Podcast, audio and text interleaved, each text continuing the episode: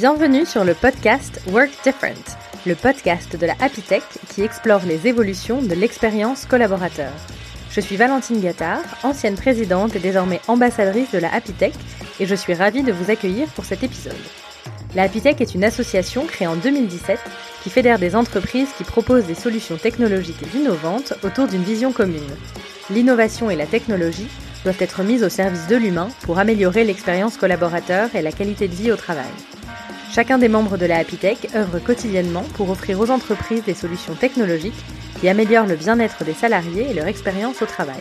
Dans ce podcast, nous allons explorer des exemples de ce qui est mis en place dans différentes entreprises pour s'inspirer, réfléchir et comprendre les évolutions de l'expérience collaborateur. Nous souhaitons ainsi dessiner ensemble une vision pour le futur de l'expérience de travail. Dans ce nouvel épisode, j'ai le plaisir de recevoir Valentine Mandon, People Operations Manager chez Joko. Valentine nous raconte à quel point les sujets people sont structurants et importants pour une scale-up comme Joko. Elle nous partage aussi tout ce qui a été mis en place pour permettre d'assurer la performance et le bien-être des collaborateurs, qui deviennent alors naturellement des ambassadeurs pour l'entreprise. Le succès des actions implémentées se voit notamment dans les forts taux d'engagement et l'envie de co-construction des équipes. Nous parlons aussi de l'importance de la priorisation au cœur des enjeux de scalabilité. Je vous souhaite une bonne écoute. Bonjour Valentine. Hello Valentine. je suis ravie de t'accueillir sur le podcast de la Happy Tech. Est-ce que pour démarrer, tu peux te présenter en quelques mots? Volontiers. Donc euh, moi c'est Valentine. Euh, je suis People Operations euh, Manager chez Joko. donc j'ai rejoint Joko il y a maintenant trois ans. Au début j'étais bras droit CEO et ensuite j'ai décidé de me spécialiser sur les sujets People. Donc ce qui est intéressant c'est que j'ai vu la boîte grossir de 15 à 45 personnes et globalement mes missions donc depuis que je suis arrivée sur ce poste c'est vraiment d'imaginer et concrétiser euh, l'expérience euh, employée euh, chez Joko et notamment avec à travers différents grands piliers. Donc le premier c'est faire grandir les équipes, donc à la fois les faire grandir en termes de, volume hein, et donc en termes de stratégie de recrutement, de marque employeur, mais aussi de les faire grandir en termes d'épanouissement euh, et euh, d'évolution euh, de poste. il y a aussi un, pilier de qualité de vie au travail, à la fois en termes physiques, de manière à créer le meilleur environnement de travail possible, et aussi en termes de, bien-être et d'épanouissement. Et enfin, il y a un aspect aussi un peu plus juridique et, et, légal sur toute la partie créer un CSE, etc., qui sont des enjeux importants sur les sujets people. Qu'est-ce qui t'a fait euh, changer euh, justement d'orientation? Tu dis que t'es passé euh, du bras droit à plus RH. Qu'est-ce qui t'a attiré dans ce poste? C'est une bonne question. Moi, à la base, j'étais donc j'ai commencé à bosser dans la tech il y a quelques années et j'ai commencé notamment par du VC où j'étais donc analyste dans une, une équipe d'investissement chez Briga. et là, je me suis rendu compte qu'en fait, ce qui me plaisait le plus dans la tech, c'était notamment le people. Donc, c'était les gens derrière les projets, derrière les équipes. Et donc là, je me suis rendu compte que le, le les sujets people étaient en fait extrêmement euh, structurants et importants pour euh, pour une startup et même une scale-up un peu plus tard. Et donc c'est pour ça que j'ai décidé de, rejoindre Joko sur ce sujet-là en particulier, euh, même si j'ai hésité avec plein d'autres métiers au début, notamment le product. Mais c'est là c'est là que j'ai fait mon choix. D'accord, merci. Et avant qu'on poursuive, est-ce que tu peux nous dire un petit peu plus, nous en dire un petit peu plus sur Joko? Ouais, carrément. Donc euh, Joko, à la base, c'est une application mobile. Euh, on a maintenant euh, différents types euh, de produits supplémentaires, comme des extensions web, mobiles. L'idée, c'est vraiment d'accompagner nos utilisateurs, donc on en a plus de 2 millions aujourd'hui, à acheter de manière plus intelligente. Et donc, ça passe par trois piliers. Le premier, c'est préserver leur pouvoir d'achat qu'on a notamment des fonctionnalités comme euh, le cashback, euh, la remise euh, de codes promo automatique, le paiement en plusieurs fois, etc. on les accompagne aussi à consommer de manière plus responsable. On a développé notre premier calculateur d'empreinte carbone il y a maintenant un an et demi. Donc l'idée c'est de pouvoir mesurer l'impact carbone de, de ces achats.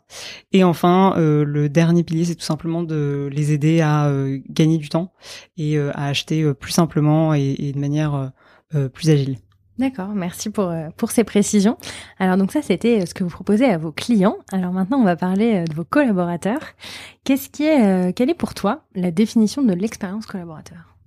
Ouais, c'est une super question. et en fait, pour nous, on a un peu une vision client, même pour pour nos, nos, collaborateurs. Globalement, pour nous, l'expérience collaborateur, c'est vraiment la qualité de l'accompagnement des employés tout au long de leur expérience chez Joko, que ce soit à la fois pendant les moments clés de leur cycle de vie, donc l'onboarding, la revue de la performance, les, les, moments de feedback avec leur manager, etc. Et tout simplement dans leur vie de tous les jours. Donc euh, tout simplement l'expérience qu'ils vont avoir euh, en allant et en, rentrant euh, du travail, que ce soit en fait sur un lieu physique, donc dans nos bureaux sur Paris, ou même partout en France et même dans le monde, sachant qu'on a 30 à 40% de nos effectifs aujourd'hui qui sont distribués partout en France et on a même trois personnes à l'étranger. D'accord. Et alors pour vous, quels sont les critères d'une expérience collaborateur réussie? Pour moi, il y en a deux principaux. Euh, le premier critère d'une expérience collaborateur réussie, c'est vraiment euh, voir les personnes grandir et évoluer euh, dans leur poste, et donc voir qu'en fait elles vont augmenter en termes de, de performance, d'autonomie, de bien-être à travers le temps. Et le deuxième grand critère, c'est vraiment l'engagement. Euh, pour moi, une réussite clé, euh, c'est de faire de ces employés des ambassadeurs. Et quand on se rend compte que euh, globalement, naturellement, ils vont aller parler de leur expérience collaborateur à d'autres personnes en externe, c'est à mon sens que on a réussi en partie notre travail parce que ça veut dire qu'ils se sentent bien et qu'ils ont envie de recommander leur expérience en externe. Hmm. Et alors, justement, qu'est-ce que vous avez mis en place chez Joko alors, on a mis en place beaucoup beaucoup de choses, mais donc du coup, je vais essayer de d'aller au principal. Euh, par rapport à ce qu'on a mis en place, en fait, globalement, sur euh, comment on a priorisé un peu euh, tout ça. Euh, la première chose, c'était vraiment s'assurer que nos valeurs étaient en fait incarnées dans l'expérience collaborateur, et en même temps, on a essayé de prioriser en fonction de se rendre compte qu'il faut vraiment prendre en compte tout simplement le et, écouter euh, les équipes. Donc euh, être euh, s'assurer que les besoins des équipes sont priorisés et incarnés dans, dans tout ce qu'on a mis en place. Les grands chantiers que j'ai abordés depuis mon arrivée sur ce poste a été notamment la mise en place d'une grille de salaire transparente notamment en interne où il va y avoir donc un système tout simplement de seniorité dans le métier et toutes les, les, familles de job euh, concernées. Et donc, euh, on a mis en place également euh, un process de revue de la performance et de revue des, des, niveaux et des placements des employés dans cette grille, qui est elle aussi transparente et, et, et, récurrente dans le temps. on a mis également en place une politique de work from anywhere. on a eu vraiment une vision de décentralisation du lieu de travail. En fait, on, on, souhaite pas que nos employés euh, pense que euh, c'est uniquement les, bureaux de à Paris qui sont le centre de la culture de, de l'entreprise. L'idée, c'est que vu qu'on a vraiment une équipe décentralisée, on essaye euh, de centraliser les moments de de création de liens en fait entre les employés en dehors des bureaux. Et donc, par exemple, pour ça, on permet en fait à nos employés de travailler jusqu'à trois mois par an à l'étranger donc euh, où qu'ils soient basés euh, de base. Euh, on, leur propose aussi tous les trimestres de pouvoir se retrouver dans des maisons qu'on va louer et où, ils vont pouvoir bosser pendant une semaine et passer du temps ensemble de manière informelle. Et il y a aussi tous les quarters des off-sites qui sont organisés par équipe et un off-site annuel où là il il va y avoir l'intégralité des employés qui se retrouvent. Euh, et un autre dernier euh, grand pilier des, choses qu'on a implémenté chez Joko, c'est euh, le sujet de la formation et du développement des employés. on a une de nos valeurs qui, qui s'appelle Never Stop Learning, donc on, on, essaie vraiment de faire en sorte que la courbe d'apprentissage des employés reste toujours très forte. Et donc par exemple, une fois par an, on organise le 360 feedback qui permet à tous les employés d'avoir du feedback de la part de toutes les personnes avec qui ils travaillent de manière structurante. Euh, et ils peuvent aussi euh, se euh, se prêter au jeu du Live My Life, qui est un exercice où pendant une semaine, voire deux semaines, ils vont se glisser dans la peau d'un autre employé, et donc ils vont rejoindre une équipe en suivant leur vie de tous les jours, leur mission, leurs réunions, etc. Et quand vous avez commencé à mettre tout ça en place et à le développer, qu'est-ce que, quelles étaient vos priorités pour pour vous? Ouais, alors en fait, on, on, a on a deux manières de de, prioriser en fait euh, notre stratégie euh, people. Euh, et c'est quelque chose auquel on fait extrêmement attention. Et on a créé pas mal de process autour de la priorisation. C'est un sujet super important pour nous. Globalement quand je suis arrivée il y a deux ans, l'idée c'était vraiment de construire les piliers euh, de notre euh, culture d'entreprise et euh, de, de notre expérience employée. Aujourd'hui, la priorité c'est vraiment de faire en sorte que c'est de revoir en fait un peu tous ces grands piliers, analyser tout ce qu'on a mis en place jusqu'à maintenant et l'améliorer. Et au-delà de l'améliorer, je pense que l'enjeu aujourd'hui, c'est aussi vraiment de s'assurer que tous ces process et tout, tout ce qu'on a implémenté est scalable avec euh, la croissance de l'équipe. Aujourd'hui, on a une vingtaine de postes ouverts, donc euh, l'équipe continue à, grossir. Et, euh, et donc l'idée, c'est vraiment de, de, prioriser en fonction de ce qu'on a observé sur le marché. Donc, est-ce qu'il y a des choses qu'on aimerait bien mettre en place, expérimenter à l'échelle de Joko, mais également quelles sont nos contraintes de temps? est-ce qu'il va y avoir des, des moments dans l'année où il va y avoir des choses à faire on n'a pas le choix de les déprioriser. Euh, et enfin, tout simplement les, besoins euh, des, employés et la vision qu'on a.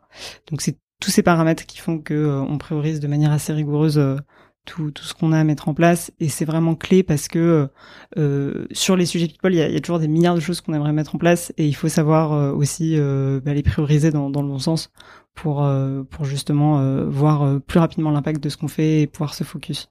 Et comment tout ça s'est euh, accueilli? Qu'est-ce que ça change dans votre euh, relation avec euh, les collaborateurs? Globalement, tous les sujets people sont en général très bien accueillis et, en fait, on, observe notamment chez Joko un fort taux, d'engagement.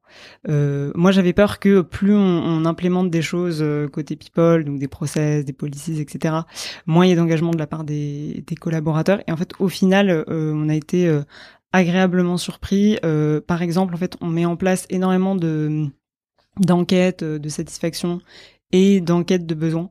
Par exemple, avant d'implémenter quelque chose, on va d'abord euh, mener une, une, enquête auprès des employés pour savoir en fait quels seraient vos besoins, euh, qu'est-ce qui vous intéresserait, euh, euh, pourquoi potentiellement cette solution répondrait aux besoins.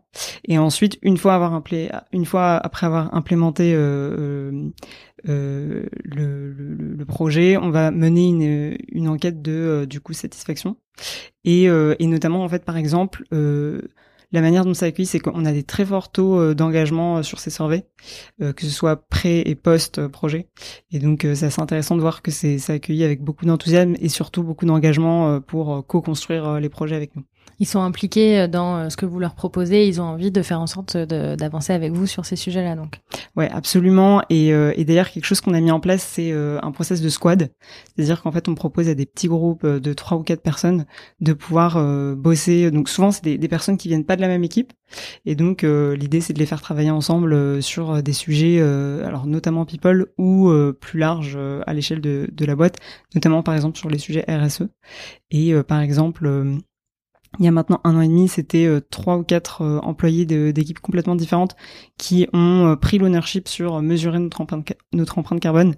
donc globalement, c'est assez sympa de, pouvoir vraiment, en fait, au-delà de, les faire co-construire les sujets people avec nous, parfois on les fait carrément construire et, et avoir full ownership sur ces sujets-là. Hmm. Et alors, euh, donc tu me parlais du, taux d'engagement donc au survey, qui, euh, qui est très important. Est-ce que euh, il y a d'autres choses sur lesquelles vous d'autres choses que vous avez pu mesurer sur les actions mises en place? Euh, ouais, absolument.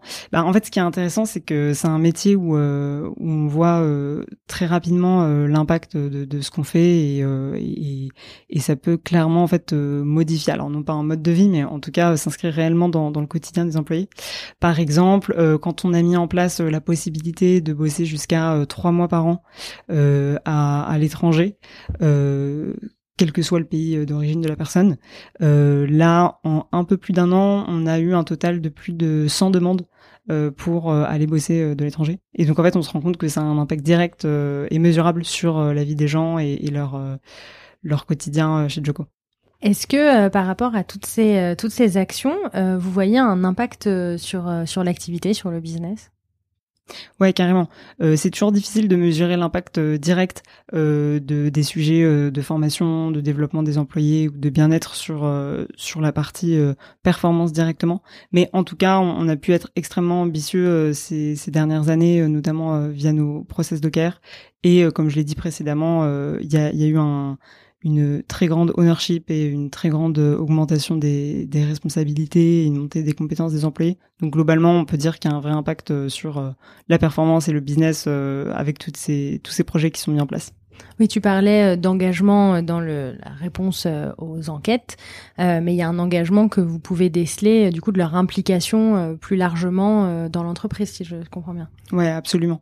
globalement, on voit que bah déjà on, réussit, en tout cas, on a l'impression de réussir de, créer aussi des, vrais ambassadeurs de Joko.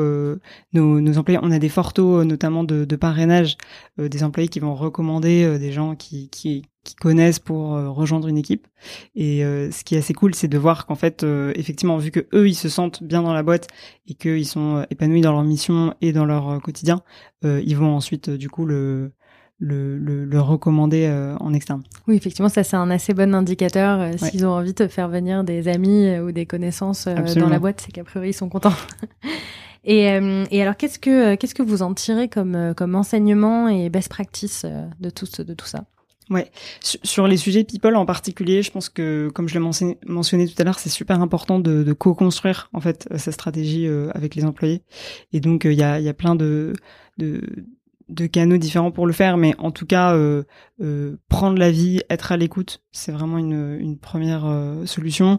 Euh, mais aussi donner de la full ownership sur certains projets aux employés. Là, par exemple, on vient de donner l'ownership complète à des employés pour organiser une Joko House, donc ces maisons que on, on loue tous les tous les trimestres. Et on voit qu'il y a un fort, fort taux d'engagement parce que les gens sont 100% volontaires pour le faire et ça leur permet aussi de sortir un petit peu de de leur quotidien euh, et aussi avoir une méthodologie de priorisation vraiment claire euh, pour pouvoir euh, pour pour ne pas se laisser un peu dépasser par tout ce qu'on veut implémenter rester focus et être aligné avec sa sa stratégie euh, annuelle euh, dans dans son day to day et alors, euh, vous avez déjà mis donc pas mal de, de choses en place, mais, euh, mais qu'est-ce qui, selon toi, euh, manque encore ou qu'est-ce qui est sur la roadmap des, des, choses que vous allez continuer à implémenter?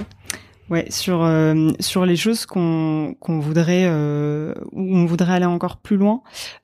Aujourd'hui, étant donné qu'on est vraiment une cinquantaine dans l'équipe, on, on, est un peu à une taille critique aussi de où on pouvait faire encore quelque chose à la, enfin sans, sans, sans trop de process parfois euh, sur certaines euh, sur certains projets ou en tout cas sur certaines pratiques en people. Euh, quand euh, jusqu'à présent on prenait du feedback, alors bref il y avait ces, ces, enquêtes, mais sinon en règle générale la manière dont on prenait le, le feedback c'était vraiment en prenant des cafés avec les employés, en faisant des one-to-one réguliers avec les managers et même tous les employés. Aujourd'hui je pense qu'on voudrait aller, aller encore plus loin et implémenter des surveys well-being euh, plus fréquente et euh, plus euh, à l'échelle de la boîte, notamment en implémentant ce qu'on appelle des pulse surveys, qui permet de tous les quarters ou tous les semestres poser les mêmes questions et voir l'évolution à travers le temps de des KPIs qu'on regarde sur les employés, et aussi évoluer davantage vers un rôle en tant que people team de business partner, ou avoir où on aurait en fait un, un, accompagnement plus spécialisé par équipe en fonction du coup de, de leur sujet business euh, en, particulier dans chaque équipe. Bon, du coup, tu m'as donné quelques éléments, mais euh, quelle, quelle, est votre vision pour le futur de l'expérience collaborateur chez Joko euh, je pense que notre vision, alors après on est dans, on est très basé sur le test and learn, donc euh, elle changera peut-être, mais en tout cas aujourd'hui, euh, je pense qu'on voudrait aller encore plus loin dans la flexibilité qu'on offre à nos employés, à la fois d'un point de vue cadre de vie, donc en fait aller encore plus loin dans l'expérience qu'ils auraient euh, en, remote euh, et en même temps euh, expérience qu'ils auraient en, en au, bureau et s'assurer qu'en fait il y a, y a, vraiment la même qualité de, de travail des, des, deux côtés. Et euh, sur la une flexibilité aussi au niveau de la fiche de poste promouvoir encore plus la mobilité interne euh, accompagner les, les, employés vers l'acquisition de nouvelles compétences et potentiellement un changement d'équipe.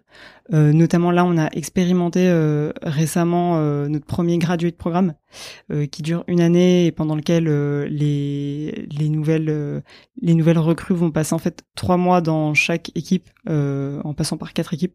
ce qui est intéressant, c'est de voir que justement c'est des jobs qui sont beaucoup plus à la carte où en fait en fonction de ce qu'ils auront expérimenté, ils vont pouvoir se, se spécialiser. Je pense que c'est vraiment un modèle de flexibilité vers lequel on, on, on tend et qu'on aimerait approfondir davantage. D'accord. Et euh, nous arrivons euh, doucement à, la fin de, notre échange.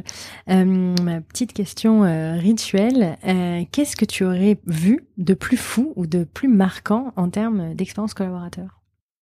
Moi, ce qui me, marque, c'est vraiment l'émergence de la semaine de 4 jours.